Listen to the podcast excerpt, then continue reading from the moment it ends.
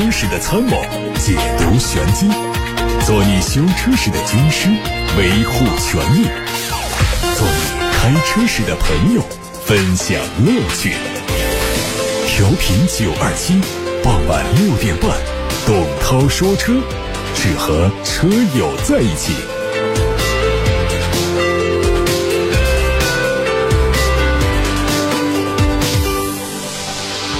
各位好，我是董涛，欢迎在六点半到七点半听董涛说车的直播。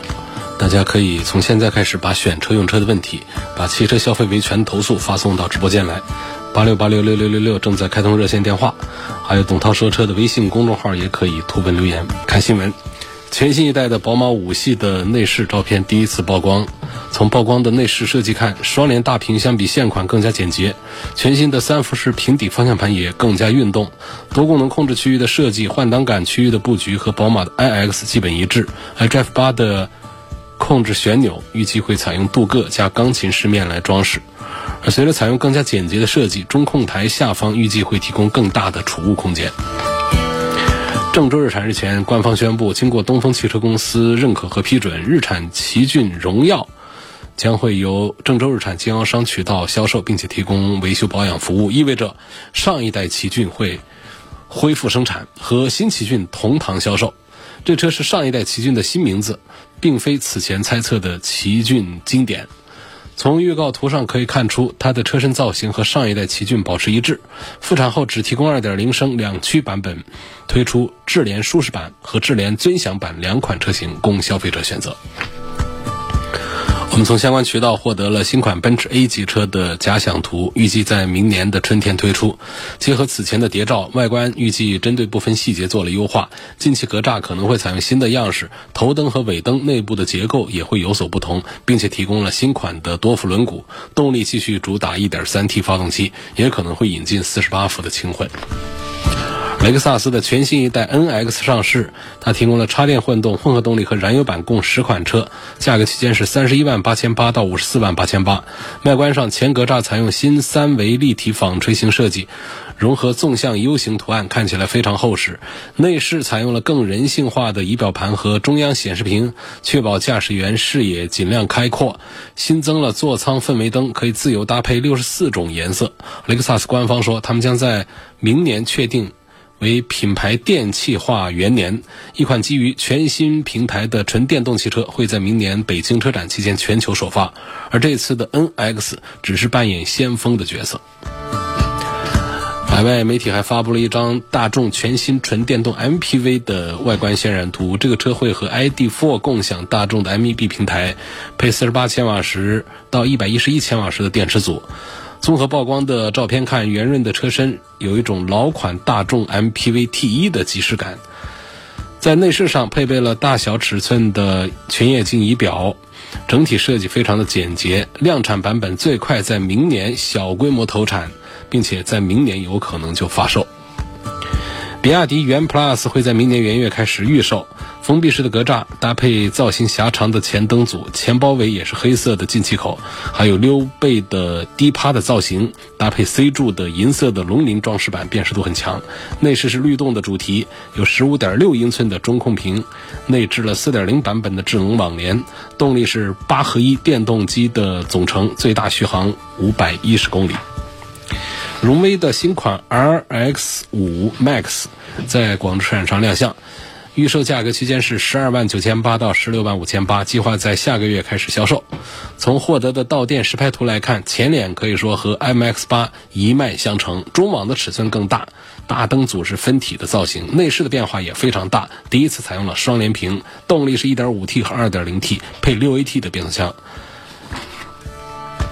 一汽大众官方的消息，中期改款的速腾将会第一次搭载全新一代的 1.5T EVO 发动机，意味着在目前在售的一汽大众旗下的多款车型也会开始陆续使用这一部发动机，包括了迈腾、高尔夫、宝来、探岳、探歌等。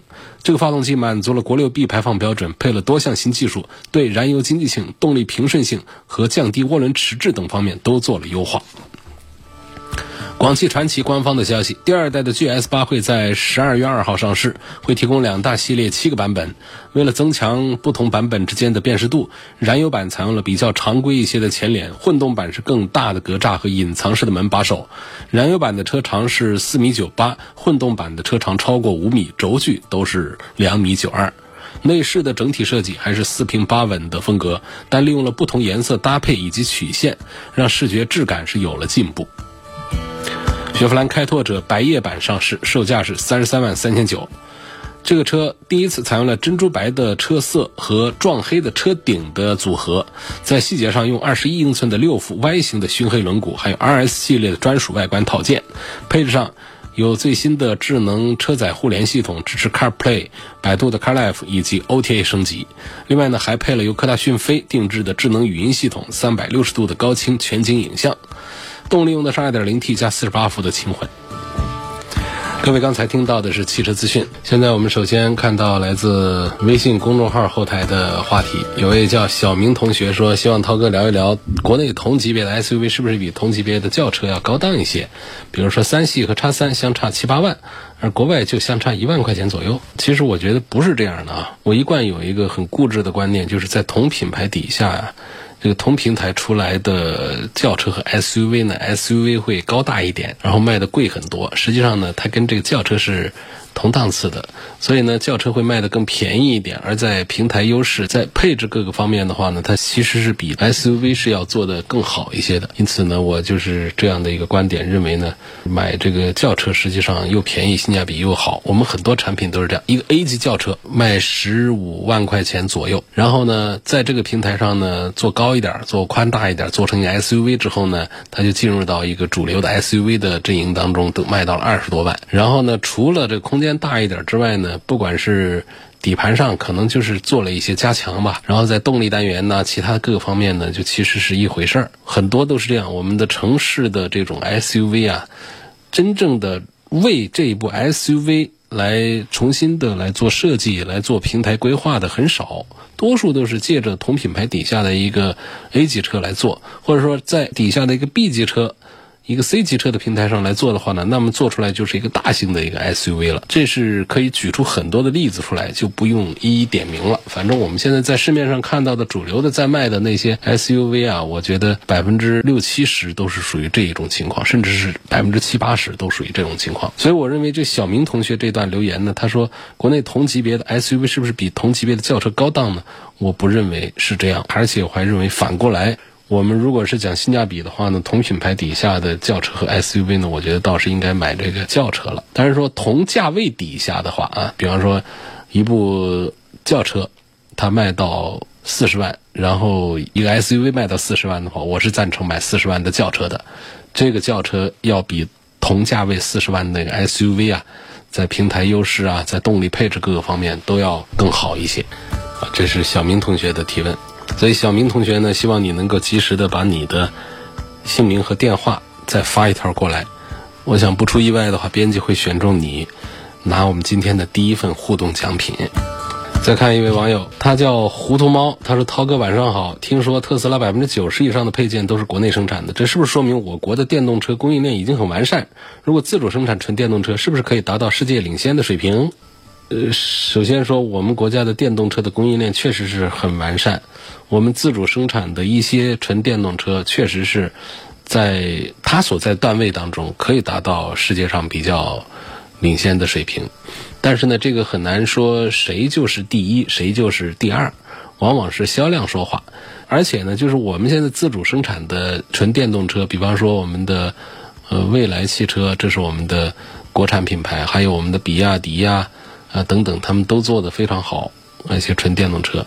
那么，其实同价位在世界范围当中来找的话呢，还确实是他们属于做的比较好的。但是说特斯拉这个产品目前仍然是全球新能源汽车纯电动车的一个标杆。说它是标杆呢，并不代表说它是第一啊，那不是说它就是。各方面都是做的最好的。只是说呢，大家往往在平台的规格呀、续航啊、在价格啊、在配置啊、在营销各方面呢，喜欢跟特斯拉对比。比方说自己家的车啊，一个月能卖到一万台，他就会对比说啊，特斯拉的这个车呢，同价位的，他一个月还卖的还没我高呢，等等，就是标杆的意思是这样的，不代表说这特斯拉就是最好的。实际上，我们现在包括我们的国际上的一些大品牌、一些豪华品牌做的纯电动车呢，也是。非常的有档次，非常的有性能方面的一些优势。另外呢，还有很多没有推出产品的品牌，也是酝酿着放大招，也是有很好的产品正在孕育当中的。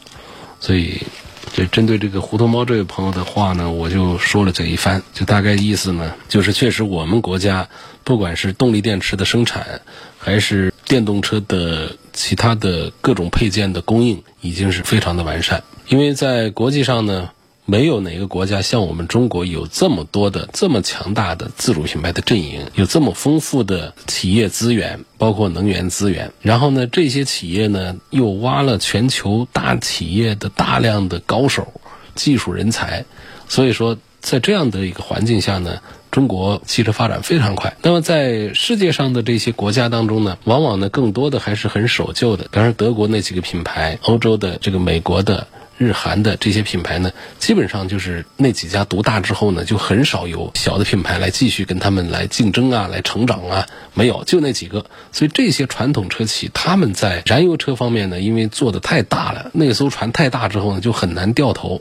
而相反，我们国家呢，从以吉利呀、比亚迪呀等等为代表的这种老的传统的燃油企业，到现在他们转型来做纯电动车，到这几年我们大量的资本。入场很多的互联网也都过来造车，所以一下子涌现了非常红海的一个竞争的场面。在这种场面下呢，其实技术的进步会非常快。不出意外的话，再过个几年，我们真的可能这个地球上做的最强大的这个电动车的市场，首先可能就是在中国这边了。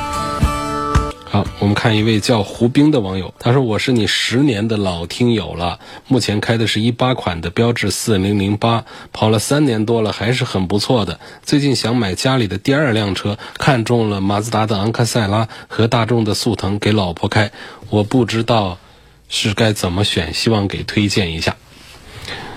这个事儿上，我可能会推荐马自达的昂克赛拉，那不是说马自达昂克赛拉就比速腾好啊，因为是家里的第二辆车。”并且是给老婆开，所以我觉得把颜值排在第一位。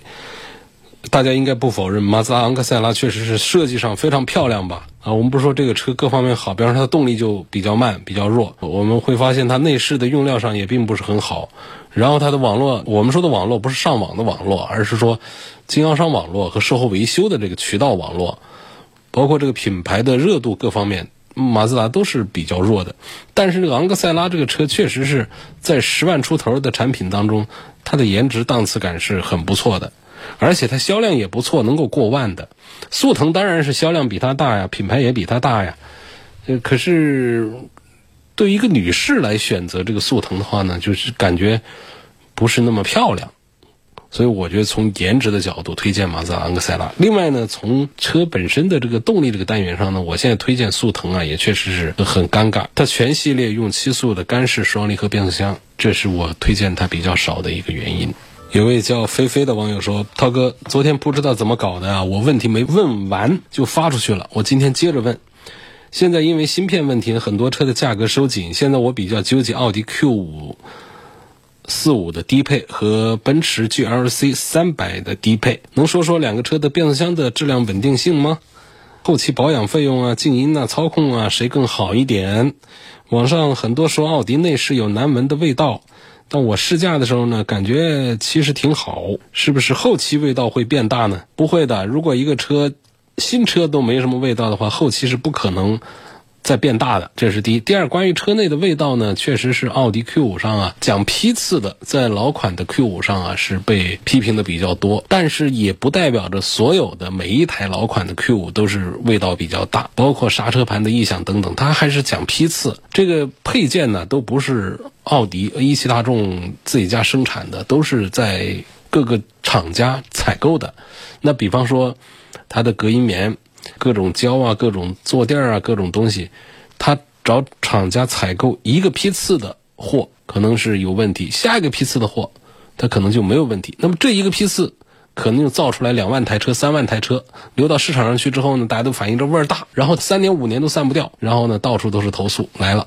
但是另外一些车主他说我这车开的还好啊，所以这是配件的批次的问题，不代表是所有的都是这样啊。关于 Q 五和 GLC 的这个对比驾驶的感觉啊，进行操控其实是很难分个胜负出来的。如果一定要分的话呢，多数人可能会。把赞成票投给奥迪 Q 五要稍微多一点，但是 Q 五在其他方面的优势又不如 GLC。包天成这位网友说：“涛哥，我的大众零度 1.4T 的干式双离合基本都是跑高速，跑了九万公里了挺好。老听你广播说，我还是建议关注一下。到修理厂呢，师傅说九万公里没问题，出问题的概率就比较低，怕换了反而有问题。希望给个建议。这样啊，我没有经常建议大家来换这个干式双离合的变速箱，不是没有经常，是从来没有。这得纠正一下啊，而是说在推荐买车的时候呢。”很长一段时间，我对于干式双离合变速箱是不做推荐，怕买了以后呢，有些人运气很好，它没有问题；有一些人呢运气不好呢，公里数大了之后啊，干式双离合变速箱呢是容易出问题的，修起来又比较贵。呃，这是完整的一个话和逻辑，倒不是跟大家来说这个呃变速箱呃干式双离合我们把它给换掉，啊，没有这样的事儿，我得纠正一下这位朋友的留言啊。他说：“老听你广播说建议换，没有没有这样的事，没有建议你换。首先是不建议你买，你买了之后我还建议你换什么呢？你就买了之后你就好好用，出了问题该修修。如果说是还有其他的，那涉及到总成的，那该换换。那那个然后那个修理厂的师傅说九万公里没问题，概率就比较低，好像也有点道理吧。”但是道理也不是那么的那个，就是你说不准它什么时候。通常比较多见的，在三五万公里的时候，它就出毛病；三五万公里之后没出什么毛病的，你说后面就不会出毛病了。这个反正我觉得这是个没多大意思的一个话题吧。就反正干式双离合是爱坏，就这就行了。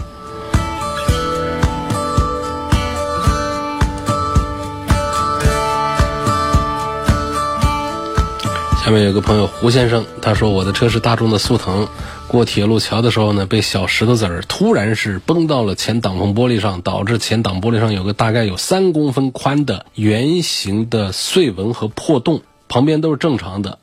车里面因为贴膜了，所以摸不到，没有手感。但是外层是有碎纹的，有手感的。问这需要维修啊，还是换个整玻璃？换玻璃吧，这太大了。那平时我们说修啊，我们修个绿豆大小的，这个一点坑啊什么的，芝麻大小的一点，这个是可以。你都三公分了一个破洞了，你这玻璃你还修它干什么呢？换了它吧。我们现在国产的玻璃可好了啊，福耀玻璃。那全球卖的最好的汽车玻璃就是在咱们国内生产的。陈先生说一个用车感受，说我开的车呢是东风雪铁龙的爱丽舍，买了八年，开了十一万公里。然后说两年前听节目推荐过油路三效，然后我就去九二七汽车生活馆的南湖店试着买了一瓶。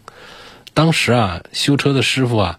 用内窥镜看了一下，发动机里面是黑乎乎一片积碳，师傅就帮我加了一瓶油路三效，把油箱加满了，用完了一箱油之后啊，我再去南湖店呢，师傅又用内窥镜给我看了一下，明显就看到里面是白色的亮斑，师傅说这就是积碳被清洗之后干净的地方，然后我又接着用了一瓶儿。油乐三效再去做内窥镜检查，里面就清洁了很多。我一直坚持使用了几个周期，现在每次去南湖店检查，里面一直是保持的很光亮，说明油路三效的效果真的很好。平时做活动我就会多买几瓶，感觉是花小钱省大钱。除了正常保养，我的车就没出过其他什么问题。现在一百公里就六升油，而且车开起来非常的轻松。陈先生的用车感受留言，感谢你。杨先生留言说：“奔驰迈巴赫 S 六八零已经在国外上市了，价格呢大概是二十二万欧元。问他什么时候在中国上市，价格是多少？那不一定，在海外上市的车就会在中国上市的，不一定的。另外，在价格这个方面上呢，像这种车二十二万欧元到我们这儿来，各种税呀加上去，再加上企业还要有几乎可能会到百分百的这种利润加上去的话，那就是大几十万欧元了吧？啊，或者说四五十万欧元都可能的。下面看到有个周先生留言说，今年六月份我买了一辆二零二一款的奥迪 A 六，买回来之后啊，发现这个车呢有一启动就自动加油往前跑的故障。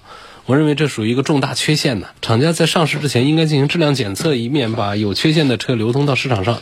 问厂家上市新车型的时候，谁来监督？谁来给他发证？上个星期我把车升级软件之后啊，问题得到改善，证明这个问题是确实存在的。但是如果在没有改善这个问题之前，或者说市场上有重大缺陷的车没召回之前，如果消费者出现问题，谁来担责？谁来维护消费者的权益？首先呢，现在我们关于车辆出厂之后的质量的保证呢，还是由厂家来做的，包括 PDI 的检测也是厂家来委托 4S 店来做的。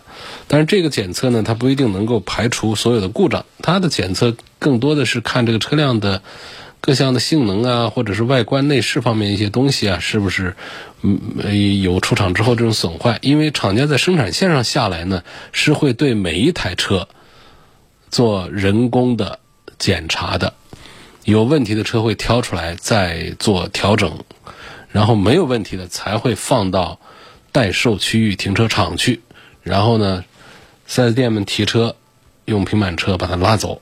所以基本上上平板车的车的话，基本上是厂家那儿已经是做过一次质量检查的，没有问题的。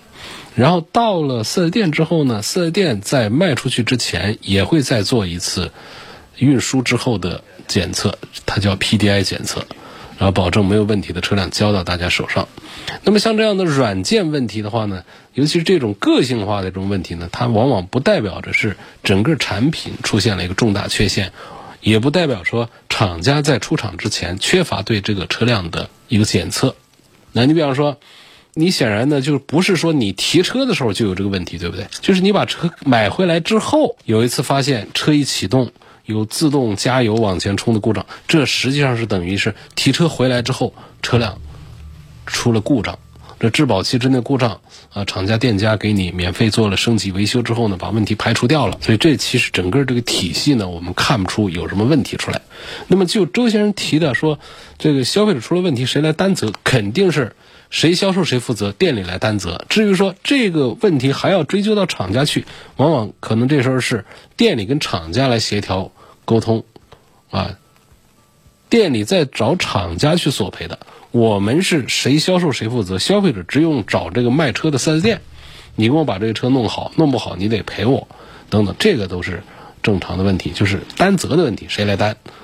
另外呢，关于这个重大缺陷以及召回这两个关键词，所谓重大缺陷，它是要有认定的；所谓召回呢，要么就是强制召回，这个在我们国家强制召回的是凤毛麟角。案件特别少，一般来说呢，都是我们的主动召回，就是汽车厂家发现自己的产品有问题之后呢，向国家质检总局啊提申请，说我想召回，呃，质检总局说行，你召回吧，你的方案拿我看，你的召回方案是什么？批准了，行，那全国范围他就可以通知进行召回了。所以呢，并不是说我们消费者这儿发现这个车有问题之后呢，我们就。来推敲说你厂家为什么不做召回啊？它不是这么简单的一个逻辑的。我们的召回是有相关的审批机制，还有法律法规的，而且呢，一定是积累一定量确凿的证据，证明它是一个普发性的或者一个批次的比较多见的一个涉及到安全的故障问题，那么才会认定它为重大缺陷，认定它需要召回来做召回的啊。所以这个一加油就往前冲的这么一个软件故障。肯定是在这一部车上，它是一个重大的缺陷，在这一部车上是有安全隐患，但是这一部车出问题，它不至于形成一个召回的机制。万先生的话题是：我是湖北人，最近在广州的一家 4S 店买了一辆凯迪拉克的 XT5。当时找销售员买车时候，我明确说了要买2022款。提车之后，在网上看了新款老款对比，也到 4S 店比过，发现我的车是2021款，不是2022款。但是合同上他只写了车型啊，他没写年款呢。我又去问销售员，他说2022款就多了一个车道保持功能，平时也没啥用，只在高速上有用。我说2022款的尾部是蓝色车标，20。而一款是黑色车标啊，他们说都是蓝色的，然后就揭开了一辆展车的标，发现是黑色的。我感觉他自己也不是很懂，问这种情况我该怎样维权？可能是给你一个很遗憾的回答，这个维不了权，因为按照你的合同呢，上面只写了车型，没写年款，所以他给你二零二二款，给你二零二一款，你现场发现问题不提车没问题，你把车都提回去了之后，你说这二零二二款、二零二一款，他反正你买的这个是凯迪拉克 ST 五的这个配置，至于说啥时候生产的哪一款，合同里面没有约定，店方呢实际上也没有一个故意的过错。那所以这样的情况，他可能啊是把一个老款怎么塞给你了啊？我们说消费者万先生吃亏了没有？吃了，口头说的二零二二款，合同上没这么写啊。我们要的是二零二二款，你给了我二零二一款，而且配置还不一样，你肯定是吃亏了。或者说店里是不是有这样的故意？我们不能肯定。店里人呢，他不会那么傻，买的肯定没有卖的精啊。那卖的人怎么不知道哪一个是什么车标、什么颜色，哪一个是二零二二款，哪个二零二一款呢？但是呢，我没有证据来指责他，你是故意在。卖给我二零二一款，这第一个没有证据。第二个呢，我们没有证据证明他违反了合同，侵犯了我们权益。所以这就是我一开头跟万先生说，可能很遗憾告诉你这个事儿不好维权，你就吃了一个闷亏，划不来。所以我说大家平时啊，就买个车啊，都不是小钱啊，不是买菜。今天我们买个白菜不好扔了，我们不炒它，我们炒萝卜，这个小事儿。咱们大多数人买个车啊，还是一件大件啊。咱们买车之前呢，咱们还是平时多关注一下汽车。呃，像我要提一个凯迪拉克 ST 五了，嗯，我们就知道有二零二二款、二零二一款，做了一些功课了。那这我们消费者其实是有能力在现场辨别出来二零二一款和二零二二款的。我们不用太信任每一个四 S 店的每一个销售人员，一定会成为我们。车主的亲朋好友一定会替我们着想，不用带着这样的一个想法去，就是更多的靠自己，平时还是做一点功课。太阳雨说：“我分享一下试驾林肯冒险家的感受吧。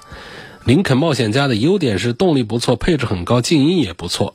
缺点是刹车不大好，太硬了，用力踩才行。刹车油门的踏板离地很高，总感觉脚啊容易够不着。”还有车内后视镜的区域太大太矮，和中控屏之间留的可视范围变小，感觉视野啊比大多数车要遮挡的多一些。如果不是冒险家刹车这么硬啊，我可能立马放弃关注宝马 X 一了。宝马 X 一主要是担心双离合变速箱的质量稳定性。宝马 X 一的顶配是八 AT 啊，它其他的配置是双离合变速箱啊，你可以选它顶配啊，顶配也在三十万以下了。另外呢，就是冒险家的刹车硬这个事儿，我是听说过，它不是踏板踩不动的那种硬，它踏板还是很轻松，主要是刹车的效果呢，它是那种不线性的。就是我们比较舒服的刹车一般是怎样的呢？就是前面比较软啊，这便于我们在低速拥堵路况的时候呢减速用，跟车用。那么后段呢，我们要刹停的时候呢，它硬一点。这紧急情况，大力刹车可以马上刹停，所以我们很多车基本都是这么调的。还有一些车呢，它不这么调，它也是比较平均的一种线性的力道。说确实，很多车友在反映这个冒险家呢，它是反着来，它前段硬，后段软。你低速一点，一脚它就像个急刹车一样的；你高速刹停，它有点慢，就是这样的，就有一种低速刹车顿挫点头的毛病。你开一会儿啊，就是如果不适应的话，尤其是试驾的时候。不适应，按照自己平常家里的车的那个刹车的习惯和力度去踩，它就容易出现点头。出现点头啊，就开着就觉得刹车好像不舒服，偏硬，是这么个情况啊。就实际上，我们很多车主把这个这样的车买回去之后呢，适应一段时间之后呢，他也能习惯开它。最后一个问题。幸福在线说：“涛哥你好，现在有个事情，我想请你解答一下。在做一次大保养的时候呢，使用了循环机换油，师傅呢没有外接电源，而是用我车上自带电瓶。当时换完之后啊，没有任何问题，开了差不多两天，结果呢，我这个电瓶就出现打不着火，启动的时候呢启动不了了。最后检测发现是电瓶坏了，我只好先换了电瓶。当时没有过多的想，是因为换油导致的电瓶损坏。”我就想问一下，这个事件会不会导致电瓶损坏的问题？这位朋友呢，他只用了两个标点符号，一个是句号，啊，所有的断句都用句号，然后呢，再加上这儿有了一个问号，不好啊！说这个我觉得可能性不太大啊，确实这个操作是不规范的，哪有说用我们车上的电瓶来给你的换油机供电的呢？因为车上电瓶呢，它是这个低压电呢。这个电呢，它是给我们车上电器用电的，它是有一些保护的。但是说给循环机来供电这么一个事儿的话呢，首先它不规范，第二呢，它也不至于导致我们的电瓶就马上就坏掉。我觉得这之间还是没有什么直接的关联吧，可能是碰巧你的电瓶坏了吧。今天就说到这儿了，感谢各位收听和参与晚上六点半到七点半直播的董涛说车。错过收听的朋友呢，欢迎把选车用车的问题啊。留到明天，或者通过我的全媒体平台来发布，也可以通过我的全媒体平台啊找到往期节目的重播音频。董涛说车全媒体平台广泛的分布在各大网络机构上，包括微信公众号啊、微博呀、蜻蜓、喜马拉雅、九头鸟车家号、一车号、百家号、微信小程序梧桐车话等等平台上。明天晚上的同一时间，我们再会。